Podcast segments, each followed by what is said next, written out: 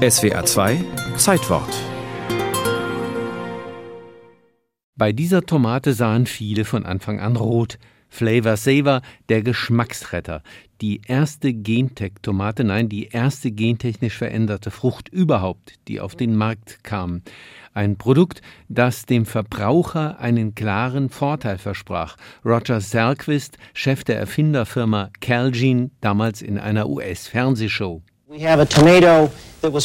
Hier unsere Tomate, vor 30 Tagen gepflückt, ungekühlt und trotzdem frisch wie am ersten Tag. Im Vergleich eine normale, die sieht nicht mehr gut aus. Die Forscher bei Celgene hatten das Gen identifiziert, das die Tomate, wenn sie erstmal gepflückt ist, matschig macht. Sie hatten es umgedreht und wieder eingesetzt. Tatsächlich mussten die Tomaten dann nicht mehr grün geerntet werden, damit sie den Transport überstanden, sondern man konnte sie vollreif und rot werden lassen und dann erst zum Verbraucher bringen. Die Ware hielt trotzdem optisch durch. Kelgin ging damit in die Offensive, warb regelrecht mit der Genveränderung und stellte sie deutlich auf dem Produkt heraus. Eine offene Deklaration dieser neuartigen Technologie also. Und das Unternehmen beantragte eine Zulassung durch die amerikanische Lebensmittelaufsicht, obwohl das nach US-Recht nicht erforderlich gewesen wäre.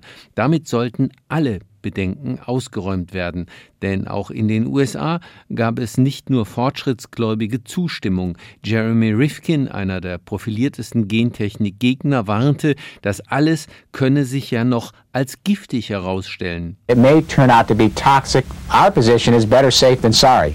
Lieber auf Nummer sicher gehen, als nachher etwas bedauern müssen, war seine Forderung.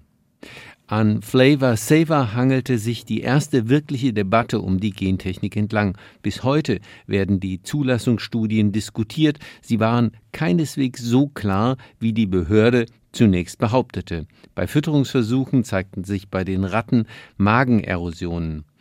Dabei kam die Anti-Matsch-Tomate in Kalifornien in den Märkten zunächst gut an, obwohl Calgene so ziemlich alles falsch machte, was ein Tomatenfabrikant falsch machen konnte. Die Sorte, in die das Gen eingebaut war, hatte keinen guten Geschmack. In Florida, wo sie dann kommerziell angebaut werden sollte, kriegte sie jede Menge Krankheiten. Es war am Ende für die Erfinder kein Geschäft. Später verkauften sie ihre Firma und vor allem die Patente an den Gentechnik-Riesen Monsanto. Roger Salquist zog eher eine bittere persönliche Bilanz. Im Nachhinein, die wollten keinen aufkommen lassen, der Gentechnik offen draufschrieb. Die wollten keine Deklaration. Und Monsanto und Co. setzten sich durch, in den USA zumindest. Gentechnik wurde zum Alltag auf den Äckern, ohne dass die Verbraucher das noch mitbekamen.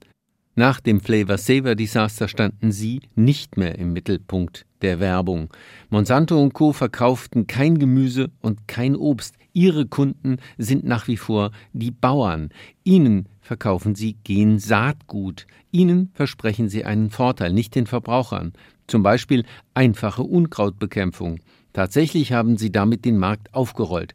Drei Viertel der Soja- und Baumwollproduktion stammt von Genpflanzen, ein Drittel des Mais weltweit und ein Viertel des Raps. Die Situation in Europa ist bizarr.